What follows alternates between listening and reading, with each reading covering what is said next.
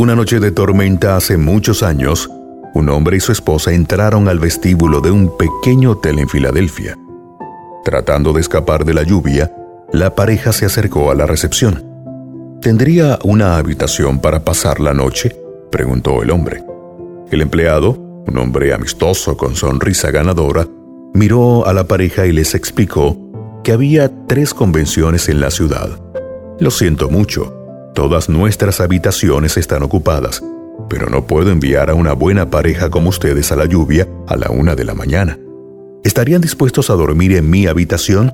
No es exactamente una suite, pero al menos será lo suficientemente buena para que estén cómodos toda la noche, dijo el joven empleado. Cuando la pareja se negó, el joven les aseguró, no se preocupen por mí, estaré bien. Así que la pareja estuvo de acuerdo. A la mañana siguiente, mientras pagaban la cuenta, el hombre le dijo al joven empleado, Eres el tipo de administrador que debería ser el jefe del mejor hotel de Estados Unidos. Tal vez un día construya uno para ti. El empleado miró a la pareja y sonrió, y los tres se rieron a carcajadas.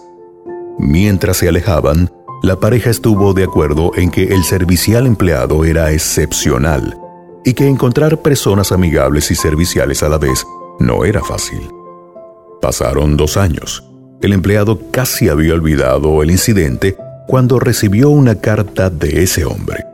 Era una invitación para visitar a la pareja en Nueva York y se adjuntaba un pasaje de ida y vuelta.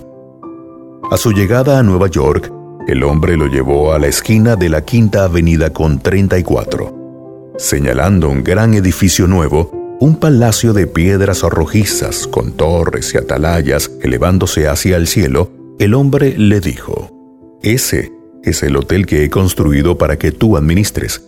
Debes estar bromeando, contestó el joven. Puedo asegurarte que no lo estoy, contestó el hombre, con una mirada de satisfacción. El nombre del hombre era William Waldorf Astor, y la magnífica estructura era el Hotel Waldorf Astoria original. El joven empleado que se convirtió en su primer gerente fue George C. Bolt. Este joven empleado nunca previó el giro de los acontecimientos que lo llevarían a convertirse en el gerente de uno de los hoteles más famosos del mundo. Uno logra grandes cosas no solo a través del trabajo, sino con el servicio extraordinario. Cuando alguien deja sus cosas para ayudarte, eso hace toda la diferencia en el mundo. Ayudar a una persona puede no cambiar el mundo entero, pero seguro cambiará el mundo de esa persona. Como lo dijo Annie Frank, nadie se ha vuelto pobre por dar.